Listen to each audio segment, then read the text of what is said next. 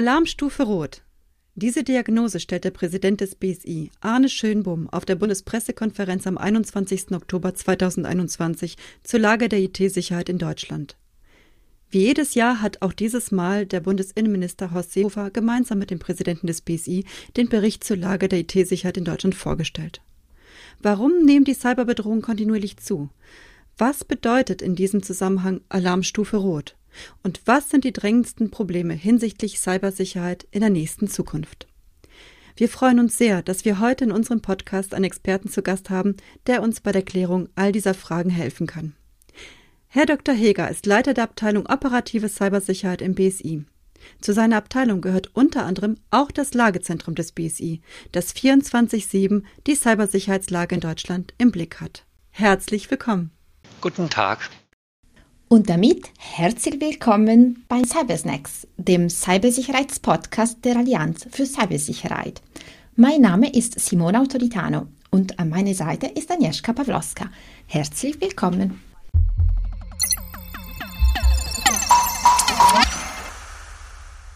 Kommen wir mal zur ersten Frage. Alarmstufe Rot. Auf der Bundespressekonferenz hat Herr Schönbohm die T-Sicherheitslage in Deutschland als sehr alarmierend bezeichnet. Er sagte, im Bereich der Informationssicherheit haben wir, zumindest in Teilbereichen, die Alarmstufe Rot. Was bedeutet das? Und was bereitet Ihnen an dieser Entwicklung am meisten Sorgen, Herr Dr. Heger? Also wenn man ehrlich ist, ist mir diese Bezeichnung Alarmstufe Rot durchaus ein bisschen peinlich, weil wir machen Lagebilder seit Jahren und immer wird es schlimmer. Also es gibt, glaube ich, kein Jahr, wo das BSI sagt, die Lage entspannt sich, sondern es wird halt immer schlimmer. Und dummerweise gilt das auch für dieses Jahr wieder. Also wir haben noch nie so viele erfolgreiche Angriffe mit wirklich Auswirkungen auf die reale Welt gesehen wie in diesem Jahr. Also die Gefährdung durch die Kriminellen, die Industriebetriebe lahmlegen, das ist definitiv stärker geworden. Das hatten wir in den letzten Jahren nicht. Also mehr oder weniger Alarmstufe Rot heißt, dass die Cyberangriffe jetzt sich nicht mehr einfach nur noch im Internet abspielen, sondern auch durchaus Auswirkungen auf das reale Leben haben. Wir erleben also eine zunehmende Professionalisierung der Cyberkriminellen. Wir erleben immer mehr und immer erfolgreichere Ransomware-Angriffe auf kommunale Verwaltung, auf Krankenhäuser, Hochschulen und auf große und kleinere Unternehmen. Sie alle können von Ransomware-Angriffen betroffen werden. Und die Schäden für die Wirtschaft haben sich dabei laut einer Umfrage des Bitkom im Vergleich zu 2019 mehr als verdoppelt. Was ist daran so gefährlich? Welche Methoden werden am meisten von Cyberkriminellen umgesetzt? Also die Kriminellen haben ja letztendlich eine Motivation, sie wollen Geld verdienen. Es geht da um nichts anderes. Und die Kriminellen machen das, was mit möglichst wenig Aufwand möglichst viel Gewinn verspricht. Also wir haben dieses Jahr so etwas gehabt, das nennt sich Big Game Hunting. Das heißt, dass die Kriminellen auch durchaus gegen große Konzerne vorgehen, wo besonders viel Geld zu holen ist, wo aber relativ viel Arbeit auch reingesteckt werden muss, wo manuell geguckt wird, welche Systeme kann ich in einer Firma angreifen, wie kann ich das irgendwo hacken. Und da werden durchaus auch Methoden eingesetzt, die man in Vergangenheit eher den nachrichtendienstlichen Angriffen irgendwo zugeordnet hat. Also wirklich, wie Sie eben schon gesagt haben, Profis, die genau wissen, was sie tun. Allerdings soll das nicht heißen, dass die Angriffe, die wir in den letzten Jahren gesehen haben, nicht normal weitergehen, sondern diese professionellen Angriffe kommen einfach oben drauf. Es gibt immer noch diese E-Mails, ach, Phishing-Seiten auf Viagra, dass man da drauf geht. Also auch normaler Internetbetrug. Sie bestellen irgendwo etwas und es kommt nicht. Es gibt immer noch diese E-Mails mit Schadprogrammen in Anhang, wo Sie dann irgendwelche Bezahldienste anrufen, auf dem Smartphone in dem Fall natürlich, Nummern, die etwas kosten. Also wenn wir irgendwo ein neues Lagebild vorstellen, geht es natürlich vor allem um neue Sachen. Dummerweise hören die alten gar nicht auf. Also hinzugekommen sind sozusagen nachrichtendienstliche Qualität von den Angreifern, von den Kriminellen. Aber das, was wir in der Vergangenheit hatten, mit Spam-Versand, mit normalen Schadprogrammen, mit halt Phishing, Hacken von Webseiten und dass man Leute da drauf lotst und dann deren Zugangsdaten für E-Mail-Postfächer abfischt und darüber nachher bei Online-Diensten etwas bestellt. Das gibt es alles weiterhin. Neu ist neben den, dass die Großen angegriffen werden und dass, die, dass der Betrieb lahmgelegt wird, ist Erpressung mit ja, Veröffentlichung von Daten, Drohung der Veröffentlichung von Daten. Das hat vor mehr als einem Jahr eigentlich noch nicht gegeben. Das ist also innerhalb der letzten zwölf Monate richtig populär geworden, dass das eigentlich auch die ganzen kriminellen Gruppen übernommen haben.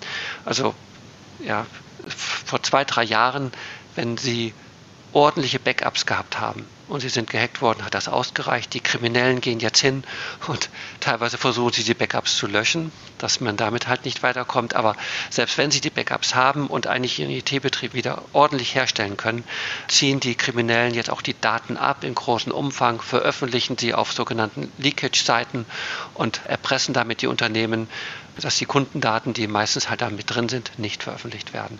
Also es ist weniger jetzt, dass die Methoden im Rahmen Technik sich so großartig geändert haben, sondern die Art und Weise, wie sie eingesetzt werden. Und ja, die Erpressung hat jetzt einen weiteren Stellenwert gehabt, weil halt irgendwo das in die Öffentlichkeit getragen wurde. Sie haben diese Entwicklung ja schon skizziert und diesen Druck beschrieben, der da auch auf Unternehmen stärker ausgeübt wird. Was ist da Ihre Prognose? Wie werden sich diese Methoden weiterentwickeln? Ich fürchte eigentlich, dass die Methoden sich gar nicht weiterentwickeln werden müssen, um halt total effektiv zu sein. Also die Bedrohungslage wird definitiv nicht besser, selbst wenn die Kriminellen sich nicht weiterentwickeln, weil die Unternehmen, die Abhängigkeit von IT, die steigt halt immer weiter. Also eine Kommune, wenn man die mal als Beispiel nimmt, wo früher der Bürger einfach aufs Amt gegangen ist, also in einer Kommune vor zehn Jahren wären die Cyberkriminellen völlig egal gewesen. Was sollen die machen? Das Tagesgeschäft von der Kommune, Anmeldung von Autos macht man auf einem Amt. Dadurch, dass aber immer mehr Dienste über das Internet angeboten werden, ist diese Gefährdungslage bei den Diensteanbietern, also jetzt Behörden, natürlich auch Firmen, die ihr Geschäft abwickeln über das Internet wird immer, ja, ist gravierender, die Auswirkungen. Das, was bei den Kriminellen eventuell noch dazukommen kann, ist, was wir dieses Jahr in Ansätzen gesehen haben, wenn ich eine große Firma hacken möchte, heißt das ja nicht unbedingt, dass ich direkt bei der Firma einsteigen muss oder dass ich versuche, eine Schwachstelle bei der Firma zu, zu finden. Ich kann auch mal gucken, ob die Firma einen Dienstleister hat und dass ich dann versuche, diesen Dienstleister zu hacken. Und wenn dann halt Programme von dem Dienstleister verwendet werden oder der Dienstleister, sagen wir, administrativen Zugänge zu dieser Firma hat, dann kann ich darüber reinkommen.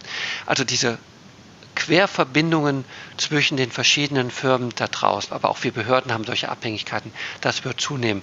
Also die Angriffsoberfläche, die eine Firma hat, nimmt halt zu und das ermöglicht natürlich auch dem Angreifer verschiedenste Methoden zu verwenden, um in Firmen reinzukommen. Und das ist durchaus so ein bisschen meine Angst, dass selbst wenn wir jetzt wir hier auf die Regierungsnetze gucken, wir machen da ganz, ganz viele Sachen und Schutzmechanismen. Wir verlassen uns teilweise halt auch auf Dritte und müssen den Vertrauen entgegenbringen. Und die Dritten ausreichend zu prüfen, dass dort die Schutzmechanismen da sind. Das ist im Rahmen der Abwehrseite die Herausforderung, dass wir, dass wir dieses Vertrauen, was wir den anderen entgegenbringen, dass wir das halt auch irgendwo messbar machen. Und die Kriminellen, die haben natürlich die Möglichkeit zu gucken, sind wirklich die Leute, auf die wir uns verlassen, sind die so vertrauenswürdig, wie wir das in sie reinprojizieren und können über diese angreifen. Also meine Prognose ist demnach, wenn Sie mich so festlegen wollen, dass ich mir das eine gebe, dass Angriffe über Dritte wird zunehmen in der Zukunft. Wir hatten das ja jetzt auch Anfang des Jahres gesehen. Im März hat das BSI zu den Schwachstellen bei Microsoft Exchange massiv gewarnt. Und wir hatten dazu auch eine Sonderfolge von unserem Podcast. Und diese gravierenden Schwachstellen, die haben das BSI sehr, sehr beschäftigt und die Qualität und die Verbreitung vieler weiterer Schwachstellen in den IT-Produkten, wie Sie ja schon sagen, dieses Verlassen auf Dritte, das gibt ja großen Anlass zur Sorge. Was ist hier das größte Problem in Bezug auf diese Schwachstellen?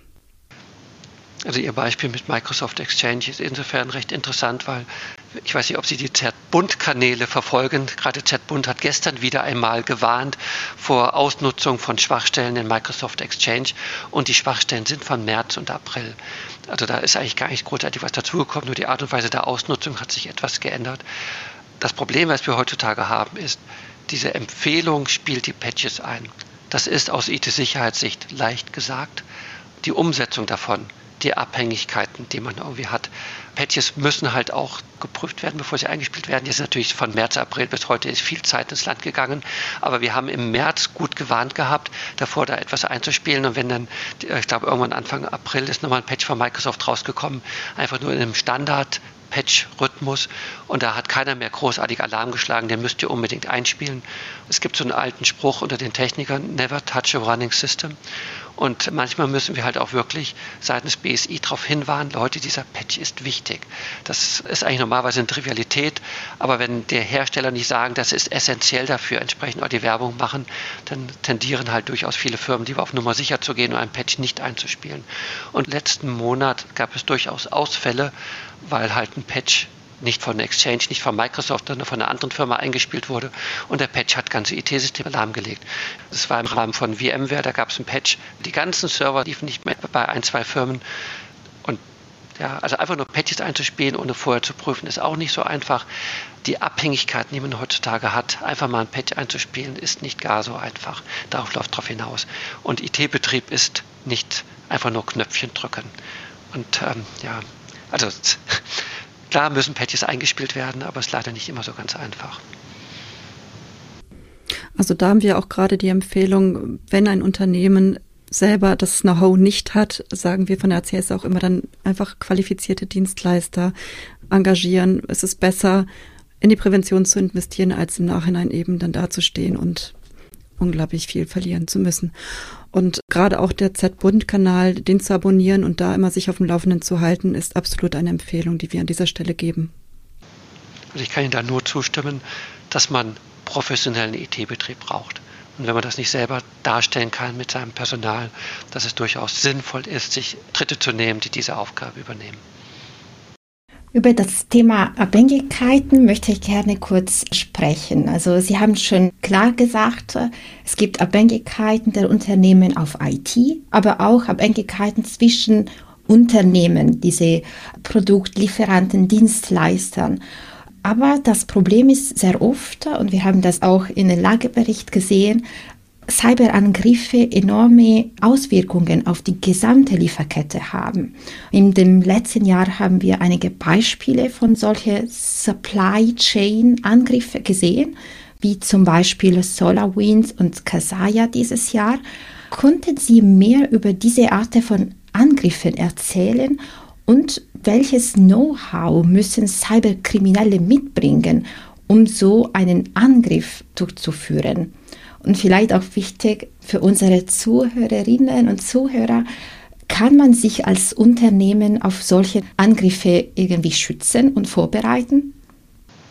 Bevor ich ganz konkret auf Ihre Frage eingehe bezüglich den Cyber-Auswirkungen im Rahmen Supply Chain-Angriffe, kurz auch noch so ein Hinweis. Wir haben ja momentan ganz aktuell Angriff auf die Firma Eberspecher und da ist ja letztendlich nicht nur diese eine Firma betroffen, sondern wenn eine Firma äh, Produkte nicht mehr herstellen kann und Dritte sind von diesen Produkten abhängig, dann ist das natürlich auch ein Supply Chain Angriff. Das war jetzt sicherlich nicht gezielt auf den Automobilsektor in Deutschland, aber der ist für uns natürlich in Deutschland total wichtig. Und wenn man so einen essentiellen zentralen Zulieferer mit einem Ransomware-Attacke lahmlegt, hat das auch Auswirkungen auf die anderen Firmen. Selbst wenn das nicht über Kommunikationsverbindungen in die anderen Firmen mit reingehen. Und das ist natürlich etwas, wo man sich letztendlich nur dadurch schützen kann, dass man entsprechend große Lager hätte, um halt einen Ausfall eines Zulieferers zu überbrücken oder halt verschiedene Zulieferer, dass man ausweichen kann. Die Beispiele, die Sie eben hatten mit SolarWinds, das war echt böse kann man nicht anders sagen. Man muss erstmal sagen, dass das Produkt, was von SolarWinds angegriffen wurde, dass das sogar zertifiziert war. Das gab also Sicherheitsüberprüfung da drin. Ja, das war eine Monitoring-Software in Unternehmen, gerade auch in großen Unternehmen. Und das lief natürlich auch mit erhöhten Rechten. Und wenn Sie so eine Software haben, dann patchen Sie die natürlich auch durchaus regelmäßig. Und das war so, für die Angreifer muss man sagen, das war durchaus ein Checkpot. Sie hacken eine Firma namens SolarWinds, manipulieren die Software und haben damit Zugriff zu den großen Firmen auf der ganzen Welt. Davon kann ein Angreifer letztendlich einfach nur träumen. Und die großen Firmen, die dadurch auf einmal angreifbar gewesen sind, die haben natürlich überhaupt nichts falsch gemacht. Die haben einen ordentlichen IT-Betrieb gehabt, die haben die Software von dem Hersteller runtergeladen, sie haben Updates eingespielt, alles ganz ordentlich. Aber die können ja schlecht ein Reverse Engineering der Updates der Firma SolarWinds durchführen, um festzustellen, ob das jetzt integer ist oder nicht. Das funktioniert einfach nicht. Das ist halt ein solches Vertrauen, was man einer Firma entgegenbringen muss. Und natürlich muss man einer Firma wie SolarWinds das Vertrauen entgegenbringen, wenn sie sogar ein zertifiziertes Produkt irgendwie hat. Das war wahrscheinlich kein krimineller Angriff, der dort gelaufen ist. Dieser Angriff auf SolarWinds war definitiv sehr, sehr, sehr aufwendig. Und sich davor zu schützen, ist schwierig. Allerdings müssen wir uns von Firmen, die halt solche Software Dritten zur Verfügung stellen und das Vertrauen fordern, auch entsprechende Schutzmechanismen irgendwie haben.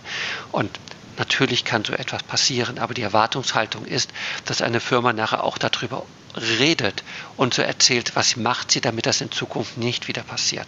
Also so ein Angriff funktioniert, aber SolarWinds hat definitiv Konsequenzen gezogen. Also was ja da passiert ist, die Entwicklungsumgebung der Software ist manipuliert worden. Selbst wenn Source Code richtig ordentlich auditiert wurde, dann ist das nicht gefunden worden, weil diese Hintertür erst beim Kompilieren eingebaut wurde, gar nicht im Rahmen des Source Codes, des Programmierens. Also muss man schon sagen, anerkennen, das war ein richtig hervorragend durchgeführter Angriff. Nichtsdestotrotz gibt es Abwehrmechanismen, die auch SolarWinds jetzt eingeführt hat, nämlich die Entwicklungsumgebung regelmäßig neu aufzusetzen. Das heißt, selbst wenn ein Angreifer irgendwie reinkommt, diese Entwicklungsumgebung immer mal wieder neu aufzusetzen, dass halt ein Angriff dann halt nur eine zeitlich limitierte Wirkung irgendwie hat. Und diese Information, wie SolarWinds das aufgesetzt hat, das ist natürlich zu hoffen, dass das auch im Softwareentwicklungsfirmen ein bisschen Schule macht, dass die das ja auch entsprechend mit einbauen. Also die Botschaft eigentlich aus dem SolarWinds-Vorfall ist, natürlich ist SolarWinds gehackt worden, aber ich möchte denen keinen Vorwurf machen. Ich würde aber allen Leuten einen Vorwurf machen, wenn sie genau auf dieselbe Art und Weise nochmal gehackt werden. Wir müssen den Angreifer das Leben schwer machen. Ein Angriff darf einmal, ein neuer Angriff darf einmal funktionieren und dann muss die Security-Community muss diesen Angriff genau analysieren, muss darüber reden, muss sich austauschen und dann müssen Maßnahmen getroffen werden, dass das möglichst nicht wieder passiert. Und das ist also durchaus, denke ich, hier in diesem Fall gelaufen. Aber Ihre Frage äh, bezüglich, was konnten die Firmen dagegen machen? Die Nutzer, die Anwender, die können nichts dagegen machen. Sie müssen einfach darauf vertrauen, wenn sie ein entsprechend zertifiziertes Produkt verwenden, dass das integer ist. Die Pflicht liegt hier bei den Softwareherstellern, sich künftig vor solchen Angriffen zu schützen. Also, wir müssen das Leben der Cyberkriminelle schwer machen. Und Sie haben schon erwähnt, wie wichtig die Zusammenarbeit und den Austausch zwischen die Security Community ist. Und insbesondere, wenn man denkt an Cyberangriffe, die enorme Auswirkungen auf die gesamte Lieferkette haben, ist diese Zusammenarbeit wirklich sehr wichtig. Haben Sie dort Erfahrungen oder wie sieht der Austausch aus? Und Vielleicht haben Sie auch ein paar Beispiele. Ich denke zum Beispiel an den Vorfall von SolarWind. Also ein Kollege von unserem Referat BL25 im BSI, was für internationale Beziehungen zuständig ist, hat mal einen tollen Spruch geprägt. IT-Sicherheit ist ein Teamsport. Ja, also das kann man nicht alleine machen. Und wenn jetzt in den USA beispielsweise die Firma SolarWinds gehackt wird, dann sind natürlich die dortigen Behörden am Analysieren, was ist eigentlich passiert oder US-Dienstleister analysieren und die Firma SolarWinds hat natürlich auch gewisse Erkenntnisse. Und es ist natürlich notwendig, dass diese Information geteilt wird. Die europäischen CERTs haben einen Verbund und die haben dann halt auch die Firma SolarWinds eingeladen, dass halt nicht nur Deutschland erzählt wurde, sondern dass gleich den ganzen EU-Staaten gleichzeitig in einem Telefoncall oder Videokonferenz dargelegt wurde, was ist eigentlich passiert, dass man zeitnah Fragen stellen konnte, dass man Hinweise bekommen hat, wie man selber bei sich suchen kann nach Betroffenheit. Also Sie haben das völlig richtig gesagt. Wenn irgendwo auf der Welt was passiert, sind die Angriffe nicht nur auf das Land beschränkt. Und es ist total wichtig, dass man halt auch diese Informationen an befreundete Länder weitergibt, dass die bei sich irgendwie auch gucken können. Ein anderes Beispiel ist, angenommen, wir würden mitbekommen, dass eine deutsche Behörde angegriffen wurde und wir wollen einen gewissen Kontext mit der Außenpolitik darstellen, ist das natürlich eine Information, die wir auch an die anderen EU-Länder weitergeben müssen, damit die bei entsprechenden Behörden in ihren Ländern auch mal nachschauen, sind die vielleicht auch angegriffen worden. Wir verlassen uns darauf, dass unsere Partner in der ganzen Welt, dass die die Informationen weitergeben und natürlich auch eine Verpflichtung an das BSI, dass wir mit diesen Vorgaben, die wir immer haben mit VS, also Verschlusssache nur für den Dienstgebrauch, dass wir das irgendwo auch angemessen würdigen, die, die Vertraulichkeitsanforderungen innerhalb von Deutschland, aber auch die Schutzanforderungen gegenüber Dritten. Ich möchte Ihnen mal ein aktuelles Beispiel bringen.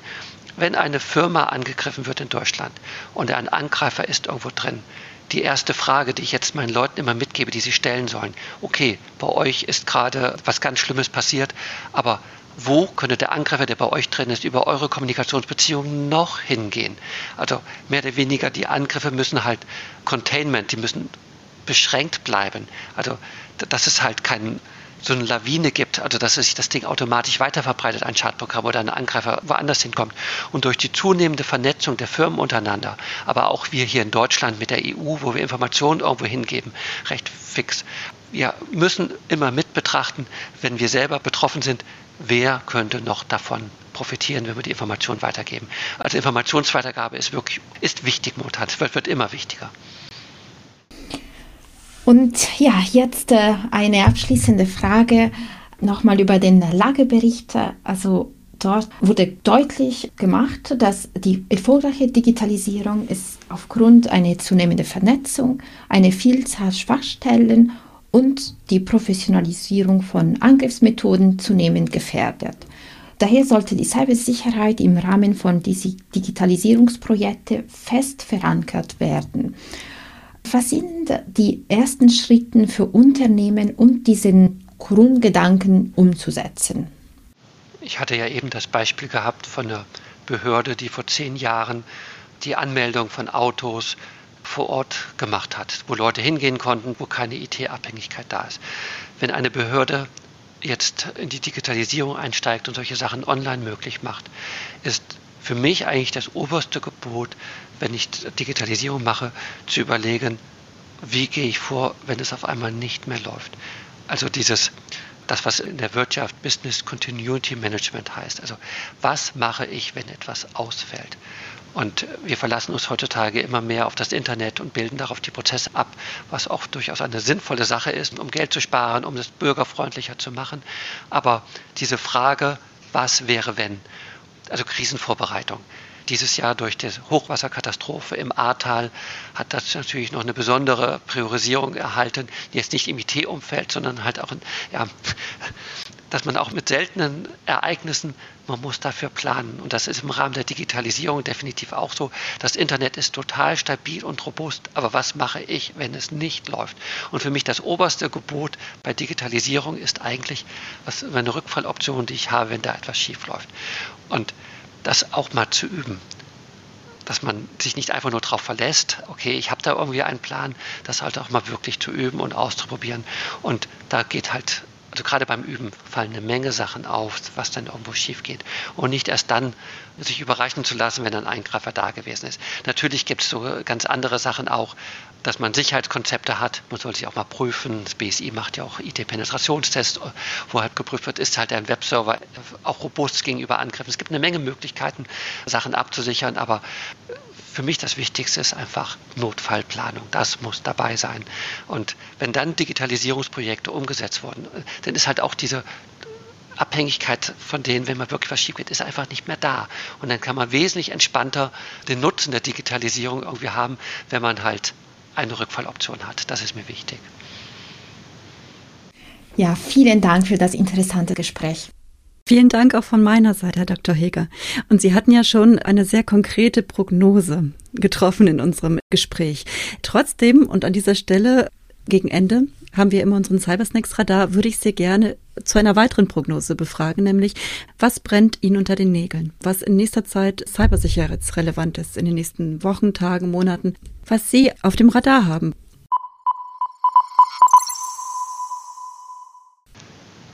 Natürlich bleibt uns Ransomware erhalten. Was mir da unter den Nägeln brennt, ist, dass Ransomware mittlerweile die politische Ebene erreicht hat. Im G7-Gipfel in England im Juni diesen Jahres, Juni, Juli, ist das ein Thema gewesen. Und da gibt es jetzt internationale Kooperationen. Wie gehen wir mit Ransomware um? Und da bin ich mal gespannt, was kommt dort eigentlich raus, wie kann sich Deutschland dort einbringen. Das BKA und das BSI werden da zusammen eine Rolle spielen und versuchen, gegen Ransomware auch auf internationaler Ebene etwas zu machen. Hier in dem Podcast ging es ja vor allem darum, was können wir eigentlich machen im Rahmen von Verteidigung? Also was müssen Softwarehersteller machen, was müssen Anwender machen? Aber es gibt natürlich auch noch andere Möglichkeiten, gegen Ransomware vorzugehen, indem zum Beispiel die Polizei erfolgreich ermittelt und die Leute letztendlich verurteilt. Also Abschreckung könnte man sagen. War jetzt ein nicht technisches Thema, aber das wird uns die nächsten Monate definitiv viel beschäftigen. Ein technisches Thema. Microsoft hat mich zumindest überrascht damit, dass sie jetzt Windows 11 angekündigt haben. Es hieß lange Zeit, Windows 10 ist das letzte Windows und das wird dann automatisch immer abgedatet und jetzt gibt es Windows 11 und die Probleme, die wir vor ein paar Jahren mit Windows XP und mit Windows 7 dann irgendwie hatten, wie wechseln die Leute von einem alten Betriebssystem zu einem neuen, insbesondere wenn sie mit dem Betriebssystem zufrieden sind und eigentlich gar nicht die Notwendigkeit einsehen, da etwas Neues zu installieren. Und gerade wenn das Neue eventuell auch nicht problemlos auf der alten Hardware, die eigentlich noch schnell genug ist, problemlos läuft. Und Microsoft hat ein paar neue Anforderungen an die Hardware gestellt. Da bin ich mal wirklich gespannt, wie der Wechsel von Windows 10, das ist nicht die nächsten paar Monate, aber die nächsten ein, zwei Jahre, wo uns das sicherlich begleiten wird. Da bin ich mal gespannt, wie das vonstatten geht und wie viele Leichen wir haben. Es gibt immer noch Windows XP momentan im Internet. Windows 7 gibt es natürlich auch noch. Und ob wir dann irgendwann auch noch mehr Windows 10 Rechner draußen haben, wo es dann keine Patches mehr gibt. Das, wie gesagt, nicht heute oder morgen, weil Microsoft wird das noch eine Zeit lang patchen. Aber wie da uns der Wechsel von Windows 10 nach Windows 11 gelingt, das ist für mich definitiv ein Thema für die nächste Zeit. Vielen Dank. Auf jeden Fall ein spannender Ausblick. Simona, was hast du auf dem Radar? Ja, Agnieszka, wir hatten schon seit ein paar Monaten mit Frau Professor Rehnart gesprochen über das Thema Messaging-Dienste und Cybersicherheit. Und genau gestern, das BSI am 4. November, hat ein Papier genau über dieses Thema veröffentlicht. Dort wird beschrieben ein bisschen die grundlegende Funktionsweise und Verschlüsselungsarten von Messenger-Dienste und das habe ich auf meinem Radar in den kommenden Wochen. Wir sind alle noch irgendwie im Homeoffice, benutzen sehr oft solche Messaging-Dienste als Verbraucher, als Mitarbeiter. Deswegen finde ich sehr gut, dass so ein Papier veröffentlicht wurde und würde das wirklich empfehlen an unsere Zuhörerinnen, das zu lesen. Vielen Dank. Ich habe auf dem Radar ein weiteres Lagebild, nämlich das BSI gibt mit der Schwesterbehörde ANSI seit 2018 das deutsch-französische Lagebild heraus und ich freue mich auf die vierte Ausgabe und damit auch auf eine spannende Herbstlektüre in den kommenden Wochen und Monaten. Und noch ein weiteres Thema habe ich auf dem Radar kleine Werbeeinheit für den Podcast. Seit einem Jahr gibt es uns bereits und deswegen möchte ich mich und möchten wir uns an dieser Stelle fürs fleißige Zuhören bedanken und freuen uns auch weiterhin über Kritik, Lob, Anregungen und Fragen. Und Sie können uns gerne erreichen unter info at cyber-allianz.de und auf Twitter unter at cyberallianz. Vielen Dank fürs Zuhören und bis zum nächsten Mal. Bleiben Sie cybersicher.